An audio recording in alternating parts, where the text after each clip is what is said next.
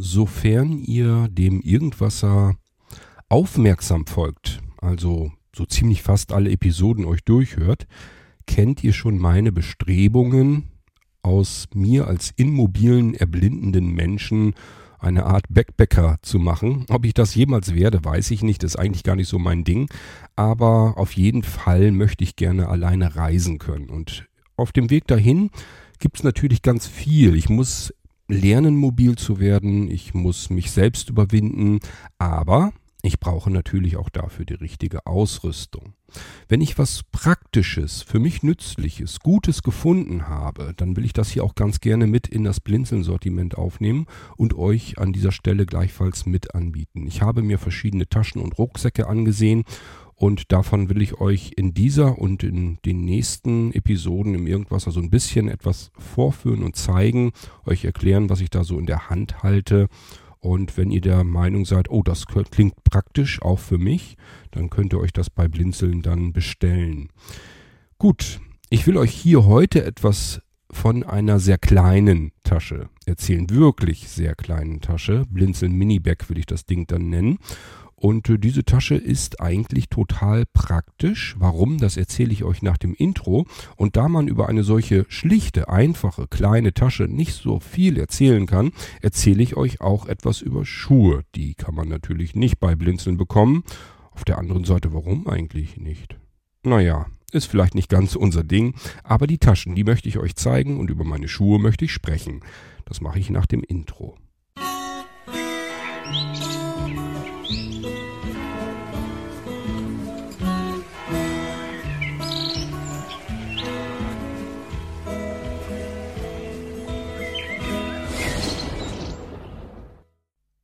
Auf die Vorbereitung meiner großen Tour möchte ich jetzt an dieser Stelle nicht nochmal eingehen. Ich habe es schon einige Male im Irgendwasser erzählt und ich denke, diejenigen, die den Irgendwasser gut verfolgen, die wissen, was gemeint ist, die kennen meine Bestrebungen und natürlich bereite ich mich auch vom Material her darauf vor. Klar, logisch. Das ist ja auch das Einfachste, das ist das, was ich am besten kann, shoppen. also Dinge bestellen, einkaufen, prüfen, gucken, was am brauchbarsten ist, das Beste zwischen raussuchen.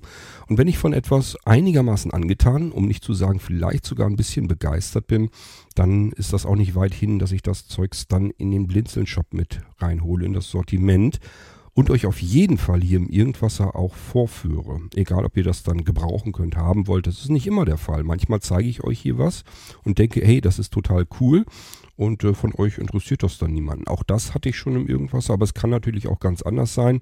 Genau andersherum, dass ich mir denke, naja, jetzt stellst du das vor, es wird wohl nicht viele geben, die sowas gebrauchen können. Und siehe da, äh, bestellen die Leute dann wie verrückt. Also es gibt beide Richtungen und deswegen weiß ich vorher nie so ganz genau, was mich erwartet, wenn ich euch hier im Irgendwas etwas zeigen möchte. Bevor wir zu dieser kleinsten Tasche kommen, die ich aus bestimmten Gründen recht praktisch finde, möchte ich nochmal kurz auf das Thema Schuhe eingehen. Die Schuhe und ich, das ist so ein ganz besonderes Verhältnis. Ich habe von meiner Mutter gelernt, dass man in die Schuhe viel Geld investieren sollte und sehr darauf achten sollte, dass die Dinger maximal bequem sind. Das heißt, schon im Laden so viel herumrennen, wie es irgendwie geht. Auf jede Kleinigkeit achten. Wenn da irgendwas auch nur ansatzweise ist, bei den ersten Schritten schon, wenn einem da irgendetwas auffällt, dann weg damit und weiter gucken. Und Geld ausgeben, Geld in die Hand nehmen. Nicht das billige Zeugs kaufen, sondern vernünftige, ordentliche Schuhe kaufen. Weil die Füße sonst eben auch kaputt gehen, krank werden und äh, man Rückenschmerzen bekommt, Schmerzen in den Beinen, was alles so dazugehört. Man kann nicht lange laufen, weil einem dann immer alles wehtut. Und damit hatte sie natürlich auch völlig recht. In meinem Fall muss ich besonders darauf achten, weil ich ja generell einfach so ein bisschen krumm und schief zur Welt gekommen bin. Das heißt, bei mir ist ein Bein kürzer, um nicht zu sagen einen halben Zentimeter kürzer, ist das rechte Bein als das linke Bein. Dafür ist an der Stelle der Fuß, glaube ich, einen halben Zentimeter dann länger. Also es ist einfach, dass der Knick wahrscheinlich sich verschoben hat. Ähm, das heißt, ich muss eigentlich normalerweise äh, Schuheinlagen tragen. Und zwar schon seit meiner Jugendzeit seit die Füße angefangen sind, ordentlich zu wachsen. Und eine Absatzerhöhung muss ich auch bei meinen Schuhen immer drunter machen lassen. Später, weil ich es dann praktischer gefunden habe und es dann eben ging, habe ich dann mehr darauf geachtet, dass die Schuhe so hoch waren, dass ich die Schuheinlagen samt Absatzerhöhung in die Schuhe reinstecken konnte. Also ich hatte dann meinen halben Zentimeter höher im Schuh drinne. Da muss ich immer aufpassen, dass ich dann halt aus dem Schuh deswegen nicht rausschlupfe. Ja, und so ähm, gehe ich im wahrsten Sinne des Wortes schon mein ganzes Leben durch mein Leben. Das heißt, mit Einlagen machen lassen und Absatzerhöhungen und dann wieder Schuhe suchen und dann doch merken, dass die meisten Schuhe nicht so dolle sind, bis ich dann das richtige Paar gefunden habe. Und das ist alles gar nicht so einfach, denn ich habe auch keine normal großen Füße. Ich bin ja insgesamt nicht gerade zierlich. Also nicht klein und mickerig, sondern immerhin 1,92 groß. Jedenfalls, wenn ich mich mal gerade aufrecht hinstelle und mich nicht so hängen lasse. Und diese 1,92 bedeuten auch, dass alle anderen Gliedmaße natürlich auch ein bisschen größer sind und somit auch die Füße. Da kann ich schon durchaus Schuhe Größe 47,5, 48 gebrauchen. Das sind also ganz ordentliche Treter, die ich brauche. Und äh, da gibt es schon mal gar nicht so viele Läden. Ich habe tatsächlich bei einem sehr bekannten Schuhfertiger in Sulingen, da gibt es nämlich die Firma Lloyd, kennen vielleicht auch viele von euch, gibt es weltweit die Schuhe, die sind, gehören zu den höherpreisigen Schuhen, die werden eigentlich in Sulingen hergestellt, so ganz stimmt es dann doch nicht. Die haben nämlich immer wieder versucht, weil es billiger ist, im Ausland fertigen zu lassen und sich dann gewundert, dass die Qualität runterging. Und dann haben sie doch wieder in Sulingen produziert. Wie es im Moment der Stand ist, kann ich euch nicht sagen, aber in Suling gibt es natürlich auch direkten Lagerverkauf. Da war ich sonst immer früher hin und habe mir da meine Schuhe herausgesucht. Unter 100 Euro hat es für mich Schuhe noch nie gegeben. Das muss ich gleich dazu sagen, eben weil Lloyd erstmal eine teure Marke ist. Aber ich habe bis dahin eben auch gedacht, okay, das sind natürlich auch hervorragende Schuhe. Ansonsten kann ich mich so an Romika erinnern, das sind auch hochwertige Schuhe und noch ein, zwei, drei andere Marken, die auch eher hochpreisig sind. Und ich war immer der Meinung, das muss auch wohl so sein, damit ich eben vernünftige Schuhe habe. Trotzdem, obwohl ich so viel Geld für Schuhe ausgegeben habe, eigentlich ja nicht, ich habe mir dafür nicht so viele Schuhe gekauft. Wenn ich mir ein paar Schuhe kaufe, dann haben die mehrere Jahre durchgehalten. Ich habe immer ein paar für Sommer gehabt am liebsten Slipper, weil ich keinen Bock hatte, Schnürschuhe zu tragen, mir die immer auf und zu zu schnüren, sondern am liebsten Slipper reinschlüpfen, loslaufen. Das war immer so meine Devise. Und ähm, auf der anderen Seite dann für den Winter natürlich auch vernünftige äh, gefütterte Stiefel oder sowas. So, und das waren immer so, ich habe immer so zwei Paar Schuhe gehabt. Fürs ganze Jahr und dann natürlich auch für mehrere Jahre hindurch. Das heißt, meine Schuhe haben nicht selten dann eben auch vier, fünf Jahre gehalten. Das finde ich schon ganz beachtlich. Ähm, aber das waren halt eben auch keine billigen Schuhe. Mit zunehmender Erblindung, das ist vielleicht für diejenigen interessant unter euch, die sich das gar nicht vorstellen können, die sich da nur in den Kopf drum gemacht haben, sprich eher so die Sehenden, mit zunehmender Erblindung ist es so, dass die Schuhe viel schneller kaputt gehen. Woran das liegt, ist ganz einfach. Man fühlt und tastet viel mehr mit den Füßen. Beispielsweise, wenn man Treppen hochgeht, dann schlurft man mit den Schuhen immer so weit bis nach vorne, bis man an den Tritt rantritt. Und dann nimmt man die nächste Stufe. Also das heißt, bei jedem Tritt auf einer, Le Ach, einer Leiter, sage ich schon, auf einer Treppe, ähm, knallt man immer mit der Schuhspitze vor den Stein. Und äh, das macht sich natürlich bemerkbar. Und genauso, wenn ich eine Treppe runtergehe, dann kann es schon mal sein, dass ich dann eben möglichst eng mit dem Hacken an die Stufe rangehe, also quasi an die Seite der Stufe, damit ich ähm, ja nicht zu weit vorne trete und dann vielleicht über die eigentliche Stufe drüber trete und notfalls oder schlimmstenfalls sogar zu Fall komme oder so. Man ist ja ein bisschen vorsichtiger und wenn man vorsichtig sein will, bedeutet das, ich muss versuchen, die Treppe zu ertasten mit den Füßen. Ich sehe sie ja nicht. So und dadurch werden die Schuhe viel, viel mehr abgenutzt, sowohl hinten am Hacken als auch vorne an der Spitze. Und irgendwann sieht es einfach nicht mehr schön aus. Die sind dann nicht kaputt, da sind keine Löcher drin. Dafür waren die Schuhe wahrscheinlich dann auch wieder zu, teurer, zu teuer. Aber sie werden eben viel schneller abgenutzt. So, ist aber nicht schlimm. Stattdessen muss ich dann eben Schuhe vielleicht alle zwei Jahre kaufen. Macht aber auch nichts, denn mittlerweile habe ich Gefallen daran gefunden, Schuhe zu kaufen, weil ich zum ersten Mal Schuhe für mich gefunden und entdeckt habe, wo ich gesagt habe, ich wusste gar nicht, dass es sowas gibt. Muss ich euch wirklich sagen, Ich bin sowas von begeistert von meinen Schuhen.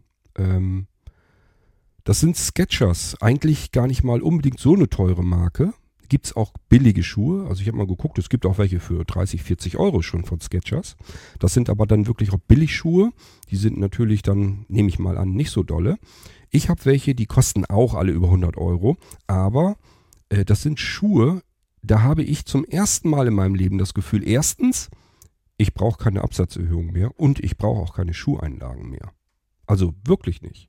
Ich merke nichts, sonst habe ich das sofort gemerkt. Wenn ich in den anderen Schuhen meine Einlagen zu Hause liegen lassen habe, die da nicht drin hatte oder die Absatzerhöhung auch fehlte, weil sie eben an, der, an den Schuheinlagen dran war, ähm, dann bin ich ein, zwei Kilometern, taten mir die Füße weh und die Beine und, und der Rücken, weil das ja alles nicht stimmt. Es fehlt ja ein halber Zentimeter. Das macht sich sofort bemerkbar. Und ich habe immer gedacht, das wird dein Leben lang halt so bleiben. Das ist einfach so. Ähm, und diese Sketchers, die ich jetzt habe, die habe ich hier, wir haben hier so einen Laden bei uns in der Nähe, ist nicht weit weg.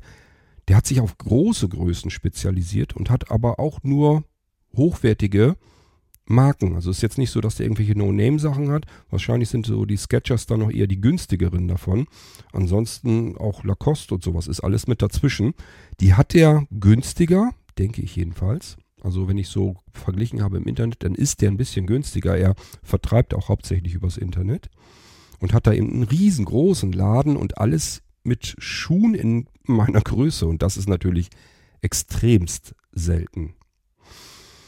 Ja, und da ist das wirklich so. Ich setze mich da hin und ähm, lass mir dann Schuhe bringen und da stapfe ich dann rein, laufe ein paar Schritte und in diesem Laden war das bisher immer so, dass ich vielleicht eine halbe Stunde gebraucht habe. Ganz viel mehr wird es nicht gewesen sein. Hatte immer dann bis dahin die Schuhe, die ich haben wollte. Und ich hatte vor zwei, drei Jahren mir das letzte Mal Schuhe gekauft, so über den Knöchel rüber. Das waren so sportlichere Schuhe, die waren schön leicht und bequem und das waren so Schuhe, die ich dann sowohl im Sommer tragen konnte, da waren sie ein bisschen zu warm und aber auch im Winter, da waren sie, wenn es richtig gefroren hat, ein bisschen zu kalt. Das heißt, da kamen dann Socken ordentlich mit rein, dann ging das auch. Also es waren so Schuhe, die so, so, so in der Mittel waren, in der Mittelklasse sozusagen waren, was so zwischen Sommer und Winter angeht. Als wenn man so ähm, äh, Allwetterreifen hat am Auto. So kamen mir diese Schuhe vor. Das Schöne ist, die waren so leicht und so bequem, dass ich das Gefühl hatte, ich kann hier besser drin laufen als in diesen schweren, relativ schweren, weil hochwertigen Schuhen beispielsweise von Lloyd oder den anderen teuren Marken. Die sind ja immer komplett aus Leder, sehr teuer. Und hier hatte ich nun erstmal welche, die so ein bisschen mehr mit Stoff und so weiter gearbeitet haben und auch die, wo die Sohlen einfach leichter waren. So, und da hatte ich schon das Gefühl, oh, das hilft. Das bringt was, wenn die Schuhe einfach nicht schwer sind, sondern schön leicht sind und man sie kaum noch an den Füßen bemerkt. Das schafft was. Aber die sind noch weit weg davon gewesen von meinen ersten Sketchers. Die habe ich mir äh, Anfang Juni gekauft. Auch natürlich hier wieder in meinem Lieblingsschuhladen, weil warum soll ich woanders gucken? Die haben meine Größe nicht. Und er hier hat fast nur durchgehend meine Größe. Ähm, die habe ich angezogen und habe nur gedacht, als wenn die für meine Füße gemacht wurden, extra dafür hergestellt wurden. Ich habe sie vom Gewicht her überhaupt nicht bemerkt. Die sind so federleicht, dass es kaum noch zu glauben ist. Die haben unten eine relativ gerade Sohle, also nicht mit viel Huggeln oder sonst irgendetwas. So leicht geriffelt bloß, dass man nicht so rutschig ist. Aber ansonsten federleicht alles. Und ich habe euch ja erzählt, ich habe es nicht so mit den Schnürschuhen, muss nicht unbedingt sein, wenn sie es vermeiden lässt, die Schuhe trotzdem schick sind dann ähm, brauche ich das nicht unbedingt mit äh, Schnürsenkeln. Und ähm, diese, das waren auch Slipper. Und die haben hinten, als wenn die hinten am Hacken sogar so einen kleinen Trichter haben. Also das heißt, da kann man so richtig mit den Füßen wie gemacht einfach so reinschlupfen und dann sitzen die. Und dadurch, dass sie so leicht sind, sitzen die auch richtig gut an den Füßen. So, und ich habe die im Laden angezogen, bin auf und ab gegangen und habe gedacht, ich latsche hier auf Wolken. Ich merke meine Füße gar nicht mehr. Also da war wirklich gar nichts, wo ich hätte jetzt irgendwie auch nur ansatzweise denken können, na, ob das mal gut geht. Und das passiert mir bei anderen Schuhen durchaus. Ich habe zum Beispiel, ich hatte, hätte gern die Lacoste gehabt. Das waren zwar Schnürschuhe, die sahen aber total schick aus. Die wollte ich ganz gerne haben. Ich fand die auch nicht gerade teuer. Die kosteten 139 Euro oder so für diese Marke. Äh, und so wie sie aussahen, fand ich das jetzt nicht zu teuer. Hätte ich mir sonst gerne gekauft, aber da war es so, dass unten die Sohlen ein bisschen zu schmal waren für meine Füße. Das heißt, ich habe das Gefühl gehabt, als würde ich mit meinem Fuß links und rechts auf der Naht so ein bisschen rumtrampeln. Und da habe ich mir gedacht, jetzt im Moment ein paar Schritte hier im Laden, kein Problem. Aber wenn ich jetzt schon merke, dass ich auf einer Naht laufe, wie soll das denn aussehen, wenn ich mit diesen Schuhen vielleicht mal wirklich einen Marsch von mehreren Kilometern machen will? Dann latsche ich auf dieser Naht rum. Ich glaube nicht, dass das gut ist. So, und deswegen habe ich mich dagegen entschieden. Und das genau hat man bei diesen Sketchers, die ich mir dann zum ersten Mal angezogen hatte, überhaupt nicht. Da habe ich das Gefühl, wirklich, als wenn die Spezialanfertigung für meine Füße gewesen wären. So, und dann hatte ich ja meinen ersten Ausflug sozusagen als äh, alleiniger Blinder. Und wie soll es auch anders sein? Natürlich sind wir gelaufen, gelaufen, gelaufen, gelaufen, gelaufen, den ganzen Tag gelaufen und haben auch ordentlich Kilometer gerissen, die paar Tage. Und ich hatte jedes Mal das Gefühl, wenn wir zurückkamen, ich kann die gleiche Strecke nochmal laufen. Also obwohl das, wie gesagt, wir haben den ganzen Tag darum gerannt. Ähm, und trotzdem hätte ich gesagt, ja, wenn wir nochmal 20 Kilometer von mir aus können wir auch komplett hier einmal ringsrum und das Steinhuder Meer, die fast 40 Kilometer, die schaffe ich auch noch. Also sowas habe ich natürlich vorher noch nie gehabt. Dass ich wirklich etliche Kilometer durchaus gelaufen bin und merke einfach überhaupt nichts als wenn ich gerade losgegangen wäre. Die Füße waren weder müde, kaputt, schmerzten oder irgendetwas in der Form, als wenn ich gerade eben erst losgegangen bin. So fühlte sich das an. Und wie gesagt, das ohne Schuheinlagen, ohne Absatzerhöhung, ohne alles. Für mich sind das Wunderschuhe. So. Und deswegen bin ich da nochmal hin und habe mir die gleichen nochmal kaufen wollen. Genau exakt das gleiche Modell hatten sie natürlich schon wieder nicht mehr. Am liebsten hätte ich das Modell nochmal gehabt in einer anderen Farbe. Aber gut, ähm, ist jetzt nicht der Fall. Dann gab es so, so ähnliche, die haben nochmal eine etwas andere Sohle gehabt, sehen natürlich auch ein ganz kleines bisschen anders aus, sind von der Machart, vom Gewicht her aber gleich. Und deswegen habe ich mir die nochmal gekauft. Mm, die sind auch gut, die wären auch perfekt, wenn ich meine anderen, meine ersten nicht gehabt hätte, weil diese hier haben so eine knubbelige Sohle, einfach mehr Profil, aber auch nicht nicht einfach so Profil, sondern wirklich, als wenn da so Knubbel drunter sind. Ich weiß gar nicht, warum man die Sohle so komisch gemacht hat.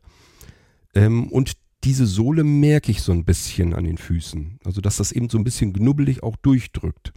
Also, ich sage, die sind halt auch gut, aber ich glaube, die ersteren, die ich habe, sind immer noch nach wie vor die besten Schuhe. So, das heißt, ich habe meine Schuhe gefunden, die es mir ermöglichen, so lang zu laufen, wie ich laufen muss, ohne dass ich das Gefühl habe, mich bringen meine Füße um. Und das will was heißen, das habe ich in den, im ersten Halbjahrhundert nicht gehabt. Also in, in den ersten über 50 Jahren meines Lebens hatte ich immer das Problem, dass ich weite Strecken zwar gelaufen bin, natürlich, aber ich habe sie eben auch gemerkt. So, und jetzt kann ich weite Strecken laufen und merke das gar nicht weiter. Und das ist wirklich eine ganz tolle Erfahrung. Ich wusste gar nicht, dass es sowas gibt und dass das sowas überhaupt möglich ist. Gut, soweit erstmal zum Thema Schuhe, was mich anbelangt.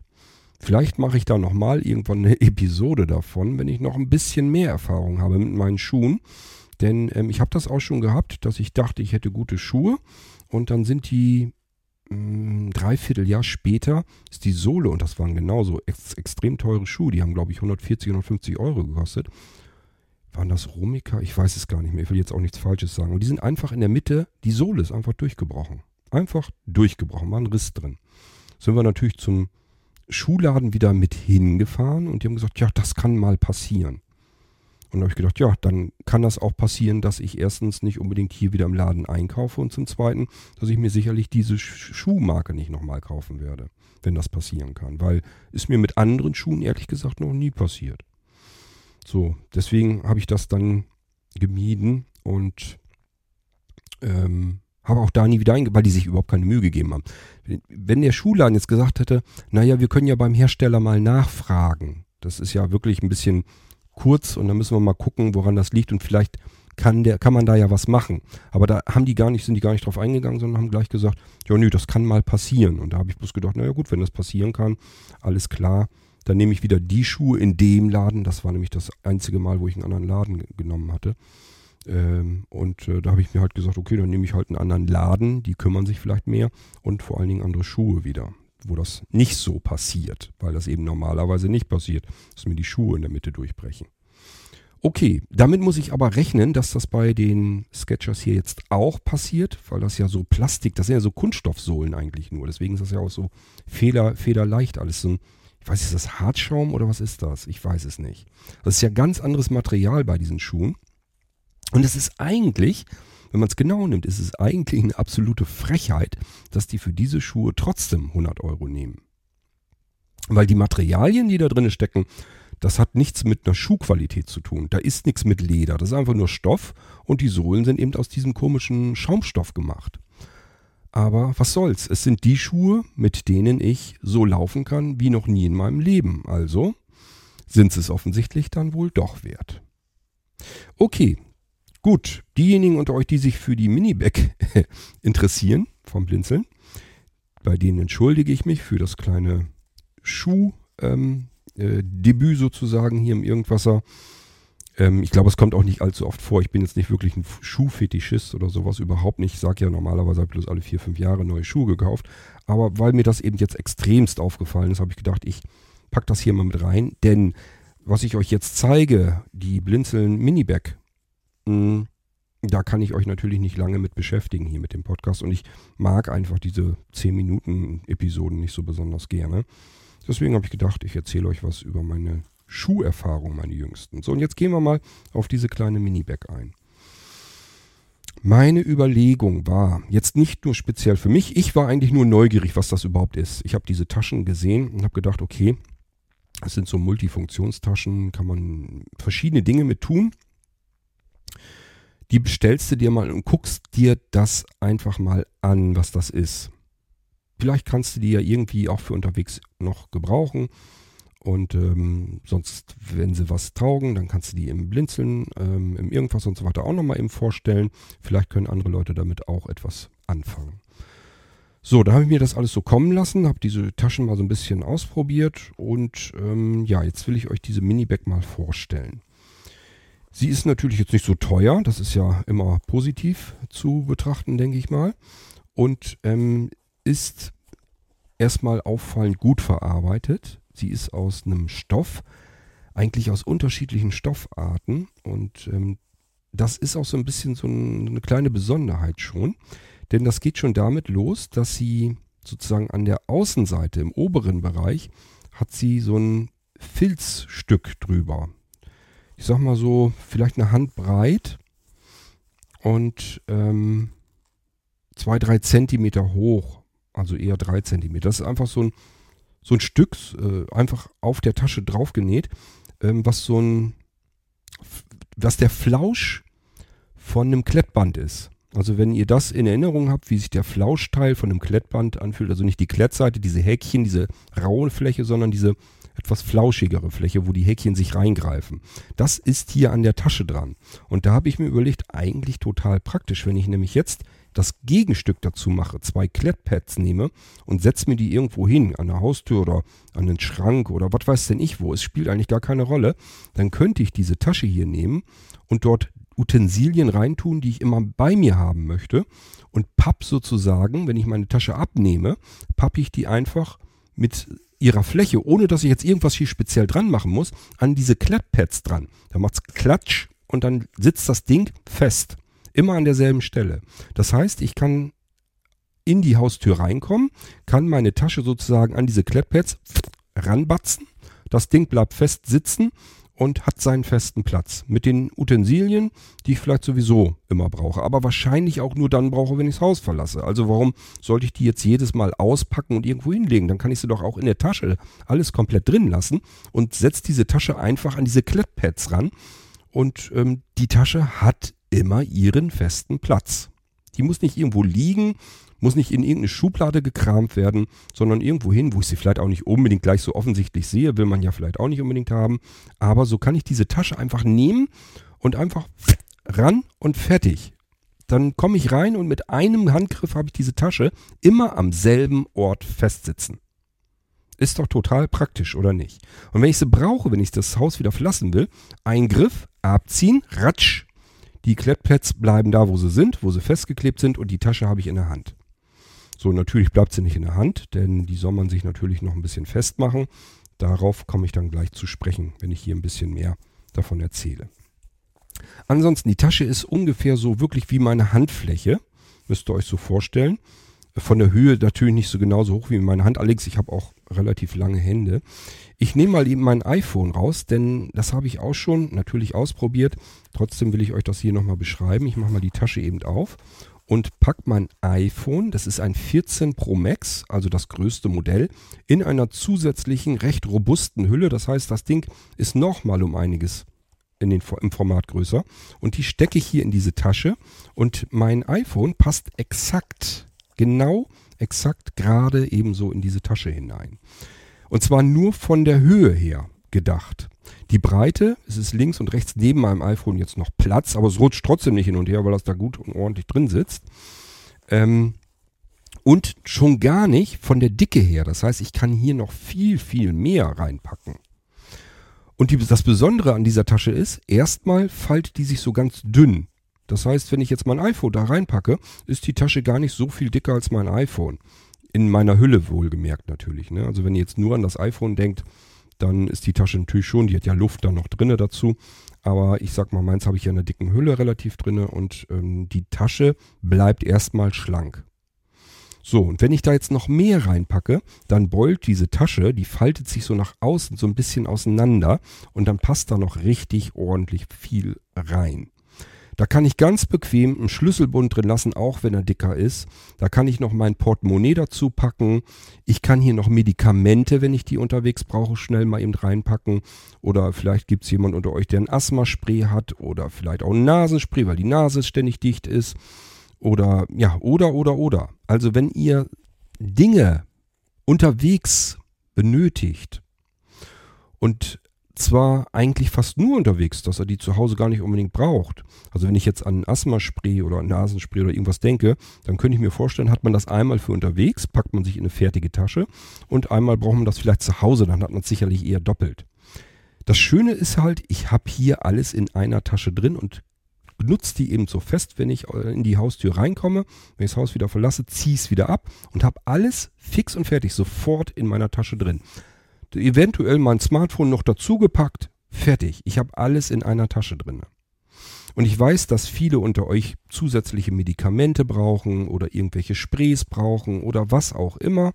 Ja, packt's euch hier rein. Schlüsselbund passt rein, ganz bequem. Ähm, und ähm, was wollte ich noch sagen? Genau, Portemonnaie kann hier noch ganz bequem, also selbst ich habe ich hab so ein relativ dickes Portemonnaie, weil ich da alles halt reinpacke, meine ganzen Papiere, Ausweise und so weiter. Ähm, da sind Geldscheine und Kleingeld und so weiter. Was man so hat, die ganzen Karten, Versicherungskarten, Kreditkarten, allen Scheiß, packe ich genau wie ihr wahrscheinlich auch ins Portemonnaie. Dadurch ist das leider relativ dick, das packe ich sonst in die Hosentasche. Ich könnte es genauso gut ganz bequem hier reinpacken. Und das ist dann komplett, kann ich das hier drin versenken. Und trotzdem ist diese Tasche nicht zu groß. Die ist trotzdem richtig schön handlich klein. So, und dann kann ich den Reißverschluss zuziehen und das sind eigentlich zwei Reißverschlüsse. Das ist immer ganz praktisch. Es gibt ja einmal dass es die Möglichkeit gibt, dass man was mit einem Reißverschluss zumacht. Muss man einmal so ganz drumrum. Und dann kennt ihr bestimmt auch bei Rucksäcken, so ist das auch so gerne gemacht, mit zwei Reißverschlüssen, die sich dann oben in der Mitte zum Beispiel treffen können oder an der Seite oder wo auch immer. Kann man sich dann selbst überlegen. Und äh, hier sind dann noch so zwei Schlaufen drinnen, die sind so ein bisschen, ganz kleines bisschen elastisch und sehr stabil. Und da kann ich natürlich auch ein Schloss zum Beispiel dran machen. Wenn ich beispielsweise dann im Urlaub bin, und habe da mein Portemonnaie, mein Schlüsselbund, meine Papiere und alles da drinne, dann habe ich jedenfalls immer Schiss, dass ich da nicht hinterkomme, dass mir irgendjemand den Kram da rausklaut.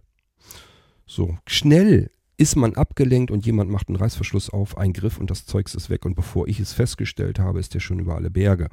Hier könnte ich mir jetzt sagen, okay, ich schließe das ab. Ich mache da einfach ein Schloss dran, ähm, genug das eben zu und fertig. Gibt verschiedene Schlösser, die könnte man hier dran machen. Dann kann man diesen Reißverschluss nicht ab aufmachen. Dann ist der nicht mehr zu öffnen. So, das ist natürlich nicht ganz praktisch, weil wenn ich dann doch mal irgendwo was kaufen will, bezahlen muss, muss ich das blöde Schloss erst öffnen. Aber ja, die Möglichkeit gibt es ja nun trotzdem. Eventuell reicht auch schon, kennt ihr vielleicht auch, es gibt Karabinerhaken, die man verschrauben kann. Also Karabinerhaken kennt ihr sicherlich. Da muss ich ja normalerweise so eine gefederte ähm, Lasche so nach innen drücken. Dann kann ich im Prinzip äh, diese Ösen hier dann rausnehmen. Es gibt aber auch Karabinerhaken, da muss man ähm, die Lasche, die nach innen gedrückt wird, am restlichen Karabinerhaken verschrauben. Kennt ihr vielleicht auch alle. Also ich habe schon ein paar Mal sowas gehabt. Und äh, das würde auch schon völlig reichen. Dann könnte ich das hier nämlich mit dem Karabinerhaken zusammen machen eben ein paar Mal drehen, dann ist das verschraubt. Und dann sieht das für jemanden, der mir das hier, der mir ans Leder will, obwohl die nicht aus Leder ist, die Tasche, und mir hier rausklauen will, meine Sachen, dann muss der zumindest erstmal an diesem Karabiner, den muss er erstmal in die Finger richtig bekommen, dann muss er die aufschrauben, dann muss er das, die, die Öse hier aus dem Karabiner eine wenigstens lösen und dann kann er erst den Reißverschluss öffnen. Wenn der so lange an mir und dieser Tasche hier rumfummelt, bis dahin habe ich ihn ja sicherlich wohl auch bemerkt und dann kann ich ihm auf die Finger hauen oder auch noch ganz woanders hin. Also, das äh, ist auch schon mal einfach praktisch mitgedacht, dass ich hier zwei Reißverschlüsse habe, die zusätzlich eine, eine ordentliche ähm, Vorrichtung haben, damit ich diese beiden Reißverschlüsse miteinander festmachen kann, sodass man diese Tasche nicht mal eben einfach mehr so öffnen kann. Das ist doch schon mal ganz praktisch. So, und wie gesagt, dieses Filzstück, wunderbar, um das festzukleppen. Klettpads könnt ihr gleich bei äh, Blinzeln mitbekommen. Ist kein Problem. Und was haben wir noch an der Außenseite? Also dieses, dieses ähm, Flauschi für Klettpads, das ist an der Außenseite oben. Und am unteren Teil, da sind dann so zwei, ähm, zwei Schlaufen und dann davon auch nochmal zweimal untereinander. Ach, wie soll ich euch das denn erklären? Also im Prinzip ist das eine Schlaufe, wo ich einmal sowas reinpacken kann. Da kann ich so ganz bequem mit dem Finger so reinpopeln. Und äh, auf der anderen Seite auch nochmal. Also ich habe zwei nebeneinander und zwei untereinander, damit das Ganze noch ein bisschen mehr Halt gibt. Da habe ich erst so überlegt, was, wozu, was hat sich der Hersteller da wohl bei, dabei gedacht? Was er sich dabei gedacht hat, weiß ich nicht. Vielleicht, damit die Tasche in Form bleibt und so ein bisschen auch zusammengedrückt wird. Ich habe euch ja eben erklärt oder versucht zu erklären, dass die Tasche von sich aus erstmal ein bisschen dünner ist, ich aber mehr Sachen reinpacken kann und dann faltet die sich so ein bisschen nach außen, dann beult die nach außen aus. Und ähm, vielleicht sind deswegen diese Schlaufen da dran, die das ein bisschen mit unterstützen. Dann habe ich mir überlegt, wofür könnte man die denn noch ganz praktisch gebrauchen? Und da ist mir auch prompt sofort was eingefallen, weil ich das Phänomen nämlich auch kenne, und zwar mit dem Langstock. Wenn man mit dem Langstock unterwegs ist, dann gibt es Situationen und Momente, wo ich den Langstock mal eben ganz kurz zur Seite packen will. Ich will ihn aber nicht komplett zusammenfalten, weil ähm, ich den gleich wieder in die Hand nehmen möchte. Oder aber, ich möchte ihn zwar zusammenfalten, dauert aber nicht lange, dann brauche ich ihn wieder und kann ich ihn auch wieder auseinanderfalten. Jedenfalls habe ich den Langstock dann übrig. Wo bleibe ich denn in der kurzen Zeit damit? Also es lohnt sich einfach nicht, den komplett wieder zu verstauen, wegzupacken, ins Gepäck rein oder wo auch immer. So, und dann habe ich mir überlegt, wenn ich meinen Langstock, wie ich mir jetzt vorstelle, und habe den vielleicht zwei, dreimal nur zusammengefaltet, also nur, dass er so ein bisschen kleiner wird, dann kann ich ihn eben mit dem Griff zuerst voran stopfe ich ihn einfach in diese Schlaufe rein, dass der hier drin hängen bleibt. Und mit dieser Tasche, das ist eine Gürteltasche, das heißt, die kann ich eigentlich überall festmachen, aber ich würde sie mir wahrscheinlich bei mir an meinem Hosengürtel festmachen. Und das heißt, ich habe die Tasche äh, entweder an meiner Seite oder ein bisschen weiter vorne, habe ich die Tasche quasi an mich, an mir dranhängen. Äh, und dann natürlich mit diesen beiden Schlaufen äh, nach außen hängend. Das heißt, für mich ist das total praktisch, weil ich ohne drüber nachzudenken jetzt eine Halterung habe, wo ich meinen Langstock mal eben reinhängen kann. Wenn ich zum Beispiel jemanden, den ich auf der Reise dann begrüßen möchte, in den Arm nehmen möchte, dann ist der doofe Langstock mir im Weg. Den hake ich eben schnell mal ein und dann nehme ich die Person in den Arm, drücke die ein paar Mal, dann unterhält sich und wenn wir weitergehen wollen, kann ich meinen Langstock ganz schnell wieder rausziehen und kann damit wieder weiterarbeiten. Wahrscheinlich gibt es auch noch viele weitere Möglichkeiten. Natürlich kann ich hier auch einen Kugelschreiber, wenn ich jetzt normal sehend bin und ähm, kann ich hier Kugelschreiber reinpacken. Oder wenn ich das als Werkzeugtäschchen nehmen möchte, auch eine praktische Sache. Ähm, Habe ich auch schon gehabt, dass ich zum Beispiel, keine Ahnung, auf der Leiter stehe und will da irgendwie Schraub, rumschrauben oder sowas oder Haken reinschrauben. Dann packe ich mir hier die Haken rein und äh, was ich an, also an, an Schraubendrehern und so weiter brauche, kann ich dann hier in die Schlaufen reinhalten. Äh, das ist also genauso praktisch. Ähm, ja, also diese Schlaufen sind zumindest nicht unpraktisch. Man fragt sich erstmal, was sollen die da wohl? Wozu könnten die gut sein? Aber ich sage euch, je mehr man drüber nachdenkt, desto praktischer werden sie. Es ist jedenfalls mit Sicherheit nicht falsch, wenn man sowas an sich dran hat, Schlaufen, wo man mal eben schnell irgendwas reinstecken oder reinhängen oder sonst irgendwie was tun kann. Also auch das erstmal grundlegend praktisch und nützlich. Ja, dann äh, drehe ich das Ding mal auf die Rückseite und da kann ich euch dann erzählen, was ich jetzt so ertasten kann. Da ist oben erstmal eine Schlaufe drin. Was ich da so reinpacken kann, weiß ich jetzt nicht. Ob ich da was reinpacken kann oder ob ich diese Tasche daran festmachen will, das geht natürlich auch. Und auch hier, wenn ich mir jetzt vorstelle, ich mache in diese obere Schlaufe, das ist nur so eine ganz kleine Halteschlaufe. Ähm, die ist zwar relativ breit, das heißt, die geht mir auch so schnell nicht kaputt, aber ähm, die, da passt jetzt kein Gürtel oder sowas durch. So, wenn ich diese Schlaufe aber sonst nicht zu benutzen weiß, dann könnte ich auch hier mir einen hervorragenden größeren Karabinerhaken vorstellen, sodass ich diese Tasche mal eben ganz schnell irgendwo so klack klack dran anhängen kann. Auch hier, es gibt ja nicht nur die Vorstellung, dass ich das als Reisetasche nehme, sondern ich sage ja zu Hause kleine Werkzeugtasche, wo ich mal eben Zeugs reintun kann, wenn ich am Arbeiten bin. Und dann ist das natürlich auch praktisch, wenn ich hier einen Karabinerhaken dran habe. Dann kann ich die mal eben schnell irgendwo dran festmachen. Also doof ist das jedenfalls alles nicht. Aber, wie gesagt, hier können wir keinen Gürtel durchziehen. Dafür haben wir etwas anderes. Und zwar sind hier hinten hinter zwei Trageriemen. Die sind auch verstärkt. Das heißt, oben sind die in der Tasche direkt fest eingenäht und zusätzlich auf ihrer Rückseite dann nochmal extra verstärkt worden, sodass die sehr stabil sind und die sind sehr breit. Also hier passt jeder Gürtel durch, auch wenn ich einen ganz breiten, also so, ich habe früher schon immer sehr breite Gürtel gehabt, aber so breite hatte selbst ich nicht. Passt hier alles wunderbar durch. Und damit ich dieses Gefummel nicht habe, dass ich den Gürtel jedes Mal losmachen muss, also Hose halb rausnehmen muss, äh, kann ich diese hier mit einem zum Verschluss lösen. Das heißt, ich kann die Tasche so nehmen, dann diese beiden Halterungen hinter den Gürtel einfach so durchstecken und klippst sie dann unten wieder rein. Und dadurch, erstmal durch diese Klipse, die sind relativ stabil gehalten. Da traue ich den Dingern aber trotzdem noch nicht, weil man da ja doch mal, man kann ja an der Tasche auch mal hängen bleiben und dann reißt das so dran. Aber die ist eben, ja, so gemacht, dass die oben über diesen Gürtel sich so ein bisschen einklemmt und hinten hinter. Also ich glaube ehrlich gesagt nicht, dass man, selbst wenn die, wenn ein Clip losgeht, sind auch wie gesagt zwei Halterungen, also zweimal natürlich auch mit dem Clip gehalten. Also erstmal, selbst wenn ein Clip losgeht, dann passiert da immer noch nichts. Und selbst wenn der zweite Clip losgeht, möchte ich mit euch wetten, dann fällt die Tasche deswegen nicht gleich runter, sondern sie bleibt am Gürtel hängen und man merkt hoffentlich, dass das lose ist. Ich glaube nicht, dass äh, die Tasche einem so schnell verloren gehen kann. Äh, das denke ich schon, dass das stabil hält. Aber da habe ich jetzt noch ehrlich gesagt keine Erfahrungswerte. So, ich mache die mal los. Und äh, hinter diesen Clips ist nämlich auch noch was. Und zwar auch hier wieder äh, dieses, ja, wie von vorne auch schon, dieses, diese doppelten, doppelten untereinander liegenden Schlaufen, die sind hier auch. Ich sag ja, ähm, hier sind es übrigens sogar drei, merke ich gerade. Also drei übereinander liegend, auf beiden Seiten dann geöffnet. Ähm, ihr müsst euch vorstellen, also auch hier wieder, ich kann von oben oder unten was reinstecken und seitlich rüber geht das dann einmal so, ist in der Mitte einmal an die Tasche rangenäht und dann in drei Streifen ist das hier.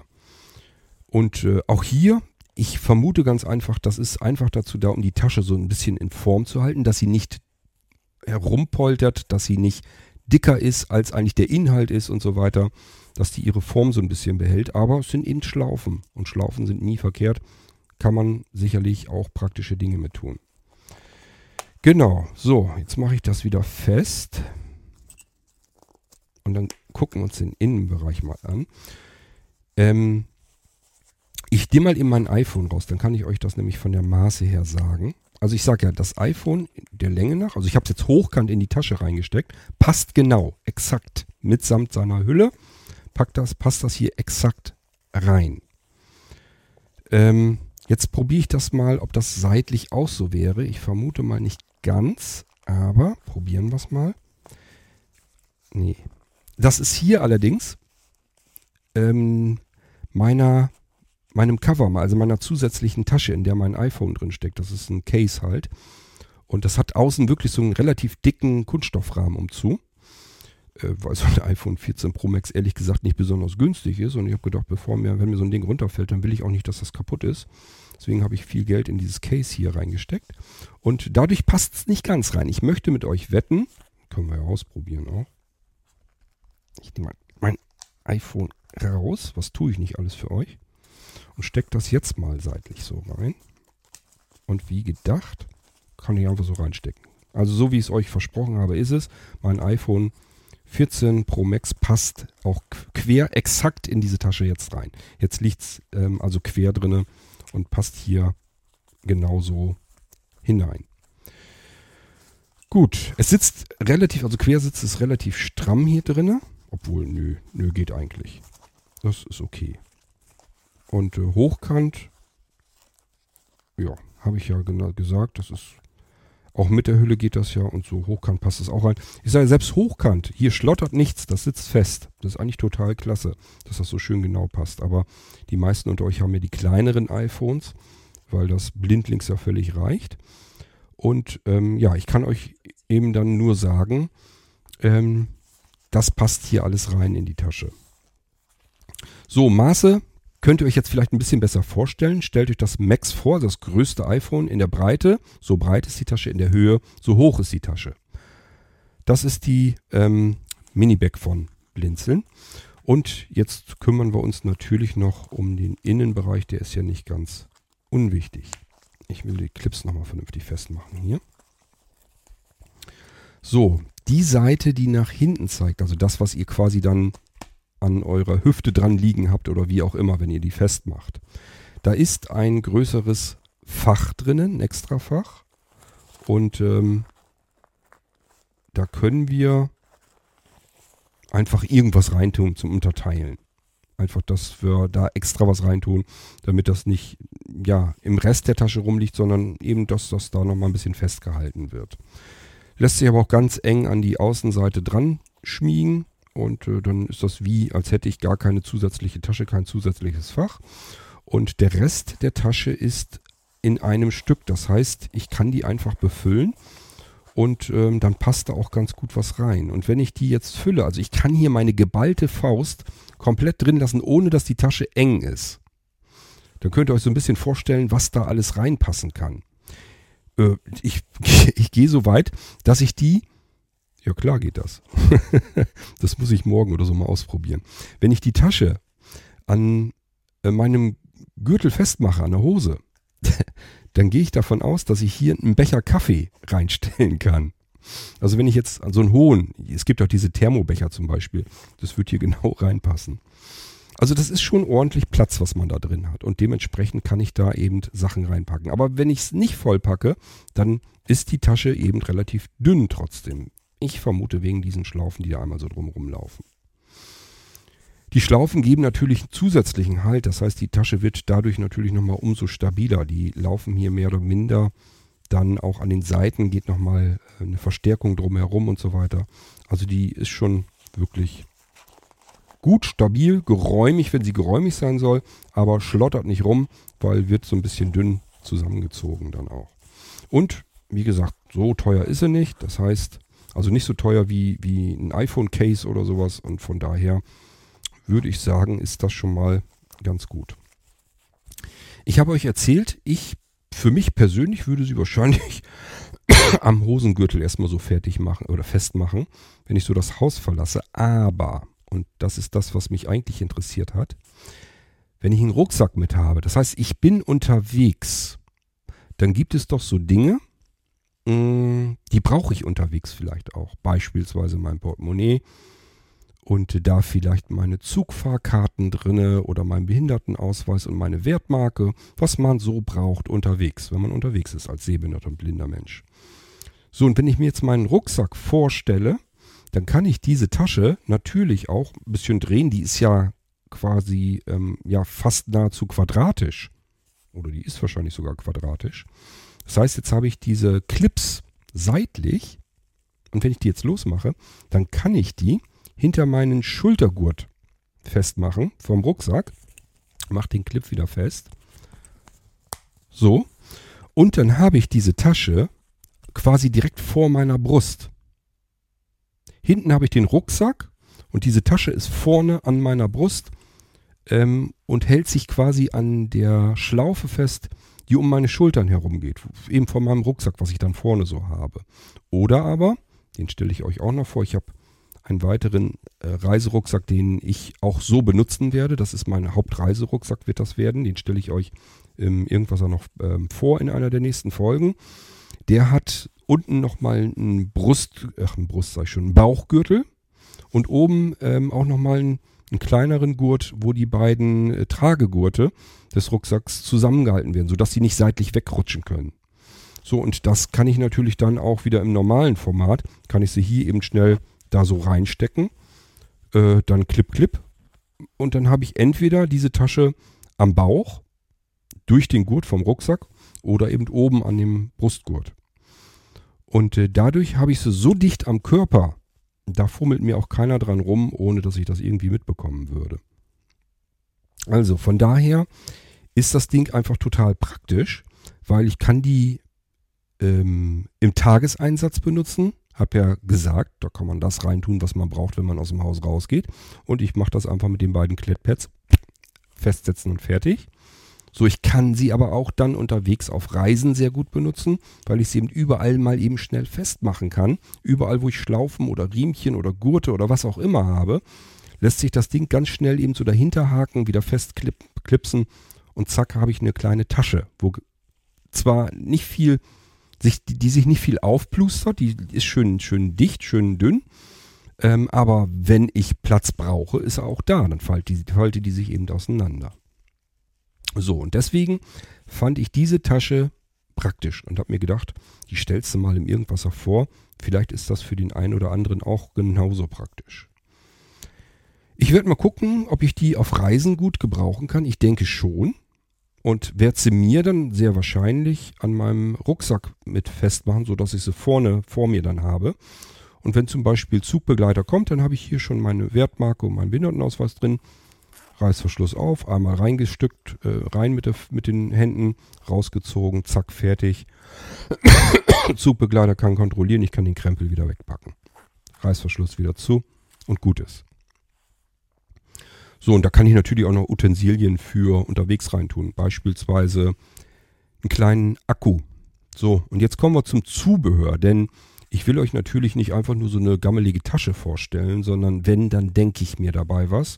Und zwar so, dass ihr davon auch was habt. Nun passt auf. Wir haben die Möglichkeit erstmal, dass wir als Zubehör dazu bekommen können, zwei Klettpads. Habe ich euch erzählt, wofür das gut sein kann. Die mache ich irgendwo dahin, wo diese Tasche ihren Platz bekommen soll.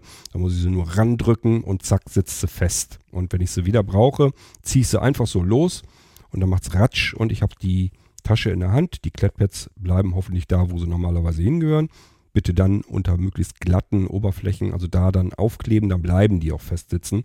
Wenn ihr die natürlich irgendwie an eine Tapete klebt, müsst ihr euch nicht wundern, wenn ihr die Tasche abzieht. Habt die Klettpads da dran, samt zwei runder oder eckiger ähm, Löcher in eurer Tapete. Das ist dann eure eigene Schuld, wenn ihr soweit nicht mitdenkt. Also möglichst glatte Oberfläche, ein Schrank, Glas, Fliese, was auch immer. Und äh, dann bleiben die Klettpads auch da dran und dann könnt ihr die Tasche da so oft rankletten, wie ihr wollt. Ähm, das funktioniert dann einwandfrei. Das haben wir einmal als Möglichkeit. Dann haben wir die Möglichkeit, dass ihr gut hier hineinpassende ZIP-Folien bekommen könnt. Und zwar ähm, möchte ich euch dann immer einen Zweierpack mindestens mit in die Tasche dann legen, wenn ihr sowas haben möchtet. Wofür braucht man das? Ganz einfach, wenn man irgendwas wasserdicht haben möchte. Denn dies hier ist Stoff. Das ist jetzt nicht regenabweisend. Das ist Stoff. Das wird natürlich ein Schauer mit abkönnen, passiert deswegen nichts.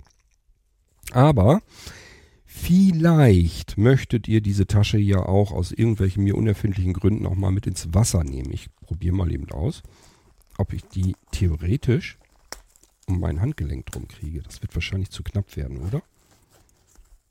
Nee, das passt. Geil. das ist ja stark. Also ich will jetzt nicht sagen, dass das jetzt ein Szenario ist, was ich ähm, gutheißen würde, aber es geht. Die kann ich um meine... Upsa. Ach so, logisch, ich bin an meine Uhr dran gekommen. Und äh, dann ruft die mein Telefon an. Ähm, also ich kann die Tasche an meinem Arm festmachen. Auch, das geht auch. Auch natürlich dann unterwegs, wenn einen das nicht stört. Ich finde es ein bisschen unangenehm, weil die Tasche ja flächig auf dem Arm dann liegt. Da schwitzt man dann wahrscheinlich irgendwann drunter. Aber möglich ist auch das. Ich habe jetzt sozusagen die Tasche als Armtasche. Das heißt, diese Clips mit den Schlaufen, die sind so lang, dass das auch um meinen Arm passt. Und jetzt kann ich da natürlich auch die Sachen reinpacken. Und so könnte ich jetzt beispielsweise auch in einen Badesee oder so steigen. So, und jetzt würde die Tasche nass werden. Scheiß was drauf, ist aus Stoff. Einmal äh, fünf Minuten in die Sonne, dann ist die wieder trocken. Das ist nicht das Problem. Aber das, was ich da drin mitnehmen möchte, das muss ja nicht heißen, dass das auch so gut mit dem Wasser klarkommt. Das heißt, hier wäre es schon ganz praktisch, wenn ich das ein bisschen wasserfest machen könnte. Ich habe euch schon mal ähm, wasserfeste Taschen vorgestellt im Irgendwasser. Die sind ein bisschen professioneller natürlich, sind viel dicker und so weiter. Das sind so Taschen, die man im Wassersportbereich nimmt. Also wir sind ja zum Beispiel, ich will nicht sagen, wir sind Kajakfahrer, aber ähm, wir paddeln manchmal mit dem Kajak. Ist leider bloß immer seltener geworden. Je älter man wird, desto seltener wird's leider. Und äh, da braucht man einfach alles, was irgendwie so ein bisschen wasserdicht wird. Da hat man wasserdichte Tonnen für Proviant und so weiter und eben auch viele Taschen. Und da habe ich euch wasserdichte Taschen vorgestellt schon. Die sind dicker und ein bisschen klobiger. Also ich finde die jetzt nicht so super praktisch, um sie zum Beispiel im Badesee dann mitzunehmen. Aber ich habe euch auch schon äh, mal eine Tasche vorgestellt, wo genau das geht. Aber auch die waren an sich nicht wasserdicht, sondern die Tasche war einfach nur schnell trocknend wieder. Das wäre diese auch. Damit man es wasserdicht bekommt, muss man eigentlich nur das, was man hat, in Zip-Folienbeutel packen. Die müssen ein wenig dicker sein. Es gibt sehr hauchdünne, die gehen viel zu schnell kaputt. Kennt ihr auch, wenn ihr zum Beispiel irgendwelches Zeugs, irgendwelche Sachen euch kauft im Handel, im Versandhandel oder so. Und die Produkte selbst sind nochmal in so einer, in so einem Zipbeutel drinne. Die sind meist hauchdünn hat man meistens schon, wenn man das Teil auspackt, hat man schon die ersten Löcher da drin. Das geht nicht. Die müssen ein bisschen stabiler, ein bisschen dicker sein. Das heißt, die kauft man sich dann extra ein. Und ähm, dann kann man die oben so zuknibbeln, diesen, diesen Zipverschluss zuknibbeln. So, das ist aber, wenn man das in nur einem Folie macht, wäre mir das persönlich zu gefährlich, weil dieser Zipverschluss, wenn es ganz blöd kommt, mit viel Bewegung und so weiter, kann der an einer Stelle ein bisschen äh, aufgehen und schon kommt's Wasser rein. Wenn ihr den zumacht, immer so ein bisschen Luft drin lassen und einfach mal draufdrücken. Wenn die Luft nicht raus kann, kann schon gar kein Wasser rein. So kann man es immer feststellen. So, wenn man dann die, die, das, die Sachen in den ersten Zipbeutel reintut, dann das Ganze einfach umdrehen, dass der Zipverschluss nach unten zeigt und das dann so rum nochmal in den zweiten Zipbeutel reinmachen und dann oben ebenfalls wieder zuknibbeln. Auch hier wieder draufdrücken, gucken, ob Luft rauskommt. Wenn ja, habt ihr das noch nicht richtig zugemacht. Wenn nein, wo keine Luft raus kann, kann kein Wasser reinkommen. Und wenn ich das dann habe, dann packe ich das in diese Tasche rein. Und dann kann ich mir diese Tasche ums Handgelenk machen und dann kann ich auch in die Badesee gehen damit. Und habe meine Sachen äh, in diesen Zipbeuteln drin. Beispielsweise sowas wie Funk- und Fernbedienung und so weiter. Das heißt, ich gehe in den Badesee rein als blinder Mensch, komme raus und würde schon ganz gerne auch mein Handtuch, wo mein Zeugs und so weiter liegt, meine Klamotten, das würde ich schon ganz gerne wiederfinden. Ich will aber natürlich jetzt nicht andere Badende dort am Strand einfach anquatschen, ob die mir irgendwie helfen können, ein Handtuch zu suchen. Die werden mir sagen, ja, hier sind 100 Handtücher, welches könnte denn ihres sein? Bringt also auch nicht ganz viel. Wir müssen uns das irgendwie markieren. Auch dafür haben wir verschiedenste Lösungen bei Blinzeln. Aber ich muss natürlich einen Teil dann mit ins Wasser nehmen, damit, wenn ich rauskomme, ich ein Knöpfchen drücken kann und es düdeln höre. So, und das Teil ist üblicherweise spritzwassergeschützt. Wenn man so an so eine Fernbedienung oder sowas denkt, dann ist die maximal spritzwassergeschützt. Das nützt mir gar nichts. Wenn ich das Ding mit in den Badesee nehme, dann tauche ich das unter. Das hat mit Spritzwasser nichts zu tun. Also das muss ich vernünftig verstauen können. Und deswegen in zwei ähm, jeweils umgedrehte Zipbeutel hinein, gucken, dass es dicht ist und diese Zipbeutel dann in seine solche Tasche reintun, die ich mir am Handgelenk festmachen kann. Und auch hierfür kann ich ebenfalls diese Tasche benutzen. Zubehör also sowohl diese Klettpads als auch diese Zipbeutel. So, dann gibt es noch etwas, was sehr praktisch ist. Und zwar, wenn ich viel reise, unterwegs bin, dann kann es natürlich auch passieren, dass gerade wenn wir so ein älteres Smartphone haben oder ein Smartphone, das nicht so teuer war, dann haben wir es oftmals so ein bisschen mit dem Akku zu tun. Das heißt, ich dödel da in der Bahn viel mit dem Telefon herum und merke dann auch ganz schnell, hoppla, ich habe jetzt eine vierstündige Bahnfahrt vor mir und nach zwei Stunden merke ich schon, oh, der Akku ist aber doch rapide runtergegangen. Als ich heute Morgen aufgestanden bin, da bin ich ja mit 100 Prozent aus dem Haus gegangen, aber als ich in die Bahn eingestiegen war, waren es vielleicht schon nur noch 65%. Prozent. Jetzt bin ich bei 20, 15 oder so. Mist. Wenn ich jetzt am Zielort ankomme, brauche ich vielleicht noch mal kurz eine Fußgängernavigation, um mein Hotel oder sowas zu finden. Da ist mein Akku ja schon runter. So, was machen wir jetzt? Können wir einen Akkupack natürlich genauso gut in einen Rucksack tun oder sonst irgendwo rein. Aber den müssten wir jetzt, wenn wir in der Bahn sitzen, aus dem Fach vielleicht über uns erstmal wieder rauskramen, dann den ganzen Rucksack ähm, auseinandernehmen. Ja, warum? Wir können doch diese kleine Tasche reinnehmen und packen hier einfach einen passenden Mini-Akku rein. Und den gibt es. Den, die habe ich hier. Die sind total praktisch. Ich habe hier von Freunden auch schon Frage bekommen, Mensch, wo hast du die denn her? Kannst du mir da auch welche von besorgen? Äh, die sind total praktisch. Die würden hier locker, locker reinpassen und äh, haben, ich glaube, 5600 Milliampere-Stunden. Das sind jetzt natürlich nicht so große wie die 10.000er oder 20.000er oder gar unsere Powerbank, die ich euch hier mal vorgestellt habe, meine Lieblingspowerbank. Die hat ja fast 37.000 Milliampere-Stunden. Das ist nochmal eine ganz andere Hausnummer, aber den Klotz, den muss man natürlich auch mitschleppen. Den würde ich hier jetzt nicht reintun, der würde auch nicht reinpassen. Aber eben diese kleineren Mini-Akkus mit ihren 5600 mAh, perfekt passen die hier rein, samt alles, was ich noch da so reintun will. Kann zum Beispiel auch sein, ähm, dass ich mal mein iPhone in der Hand nehme und so benutze. Kann aber auch sein, dass ich zum Beispiel Kopfhörer oder In-Ear-Kopfhörer oder sowas habe. Einfach hier mit rein in die Tasche. Oder denkt mal an den Festival 2 ähm, Nackenfaltkopfhörer, den ich euch immer wieder so warm ans Herz lege, weil es mein Lieblingskopfhörer ist. Und alle davon begeistert sind. Auch der, der passt hier natürlich ganz bequem rein. Wartet mal, wartet mal. Kann euch ja nicht immer erzählen, ich hätte sowas hier überall einfach so liegen. Und äh, euch den Beweis schuldig sein. Hier ist schon einer. Den klappe ich mal eben, den falte ich mal eben schnell zusammen. Das ist ja nur ein Griff. Und dann tue ich den mal in diese Tasche und dann gucken wir mal, wie gut er da reinpasst. Zack, komplett verschwunden. Reichlich Platz. Telefon passt da immer noch rein. Schlüsselbund, Portemonnaie, alles kein Problem. Der komplette Nackenfaltkopfhörer ist in dieser Tasche verschwunden und immer bei mir. Also ihr merkt schon, ähm, diese Tasche kann ich für verschiedenste Einsatzszenarien benutzen und halte sie deswegen auch für relativ praktisch. Okay, ja, und damit habe ich euch alles über diese Tasche erzählt. Ähm, es wäre noch eine Möglichkeit, aber das ist fast unsinnig. Das will ich euch eigentlich lieber mal gesondert vorstellen, weil das muss man nicht unbedingt als Zubehör für die Tasche mit anbieten. Und zwar ähm, habe ich hier so kleine, wie, wie soll ich sie denn nennen, Dinger, um Dinge zu finden.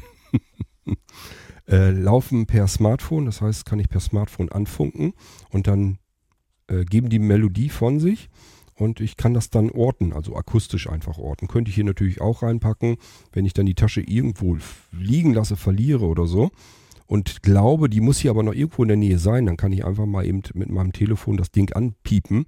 Aber offen gestanden, das gilt ja nicht nur für die Tasche, sondern überall, wo ich die, die Teile dran festmache oder reinstecke. Das heißt, die will ich euch auch gerne nochmal vorstellen. Das machen wir dann in irgendeiner der nächsten Irgendwasser-Sendungen. Hoffentlich denke ich dran. Die habe ich nämlich schon länger und ich benutze die sogar. Ähm, die sind so ähnlich. Also großer Marktführer ist ja Tiles, der Hersteller Tiles. Ähm, ja, der Hersteller heißt, glaube ich, gar nicht so. Die Tiles heißen einfach Tiles. Äh, die habe ich auch, bloß die Tiles, die sind halt schweineteuer. Und ähm, das Ganze habe ich nochmal in bezahlbar gefunden. Und ähm, die habe ich dann auch nochmal ähm, ins Blinzeln-Sortiment mit reingenommen. Habe es euch aber leider noch nicht vorgestellt. Weil ich hier so viel habe, was ich euch noch alles so zeigen will und vorstellen will. Und ich habe jetzt die ganze Zeit über euch ganz viel auf den Blinzeln-Geräten mal gezeigt. Und ach, es ist so viel, wo ich irgendwas Erfolgen draus machen könnte, dass ich gar nicht weiß, was soll ich euch zuerst und was soll ich euch zuletzt zeigen. So, aber ich habe euch immerhin jetzt die Mini-Bag gezeigt und wundere mich selbst über mich, dass ich eine so lange Sendung über eine einfache, relativ schlichte Tasche machen konnte, die trotzdem so relativ gut vielseitig anbringbar und nutzbar ist. Mit so gutem Konzept einfach. Mir gefällt das einfach mit der Idee mit den Klettpads und äh, dass ich sie sogar mal am Arm festmachen kann. Gut, das war jetzt eben nur ein Versuch, aber hätte ich nicht gedacht, ist aber kein Problem. Und ähm, ja, wenn ich da eben zusehe, dass das Zeugs, was da reinpasst, ähm, wasserdicht verpackt ist, kann ich die eben auch zum Schwimmen mitnehmen.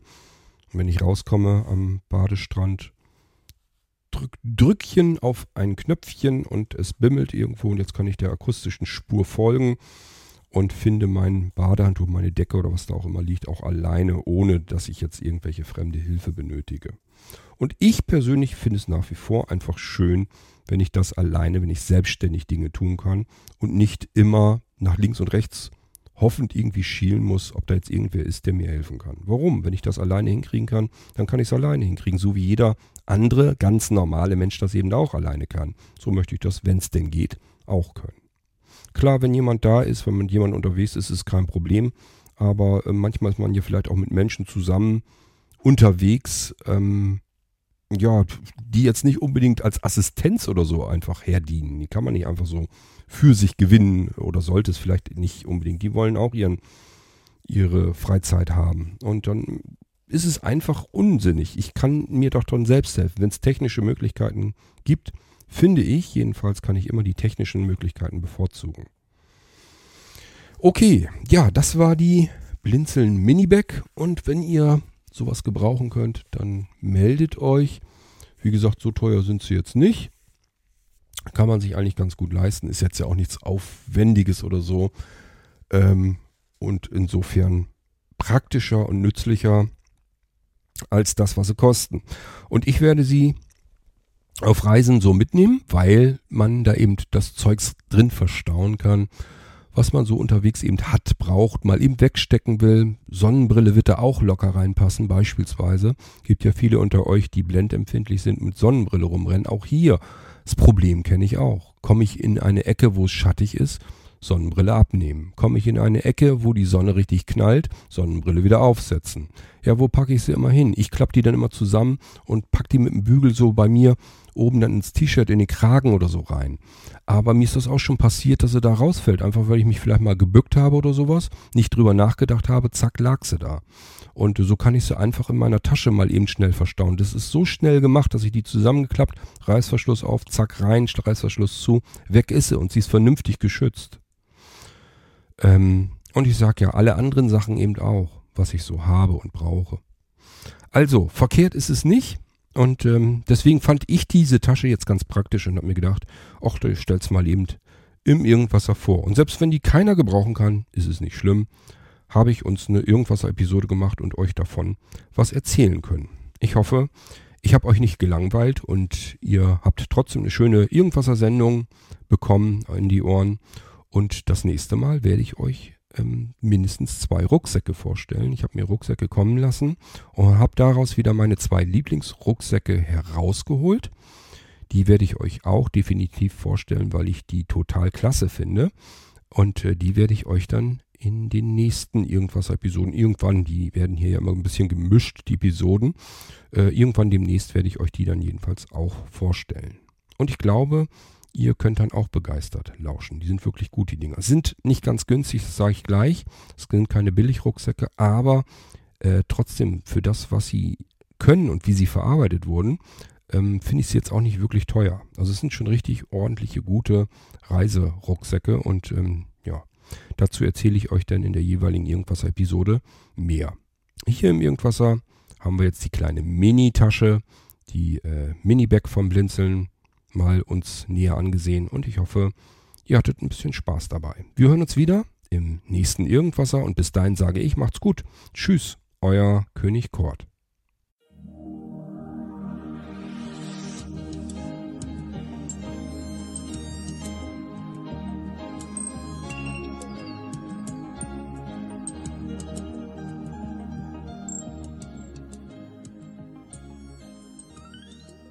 Hörtest eine Audioproduktion von Blinzeln Media, zu finden im Internet auf www.blindzellen.org.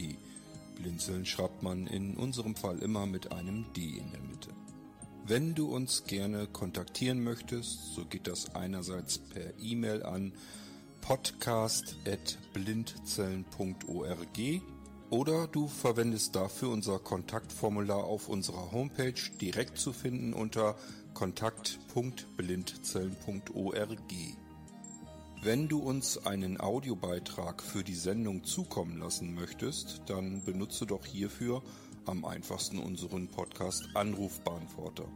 Den erreichst du im deutschen Festnetz unter der Telefonnummer 05165 439 461. Und wenn du aus dem Ausland anrufst, dann ersetze einfach die vorangegangene 0 gegen die Ländervorwahl für Deutschland. Das ist die 0049. Wir freuen uns über Lob, Kritik, eine Rezension oder Bewertung unserer Audioproduktion dort, wo du sie gehört hast. Konnten wir dich hiermit gut unterhalten und informieren? Du findest bei Blinzeln zahlreiche weitere Audioproduktionen aus allen Bereichen und zu allen Themen. Entweder bei uns auf der Homepage www.blinzeln.org oder dort, wo es Podcasts gibt.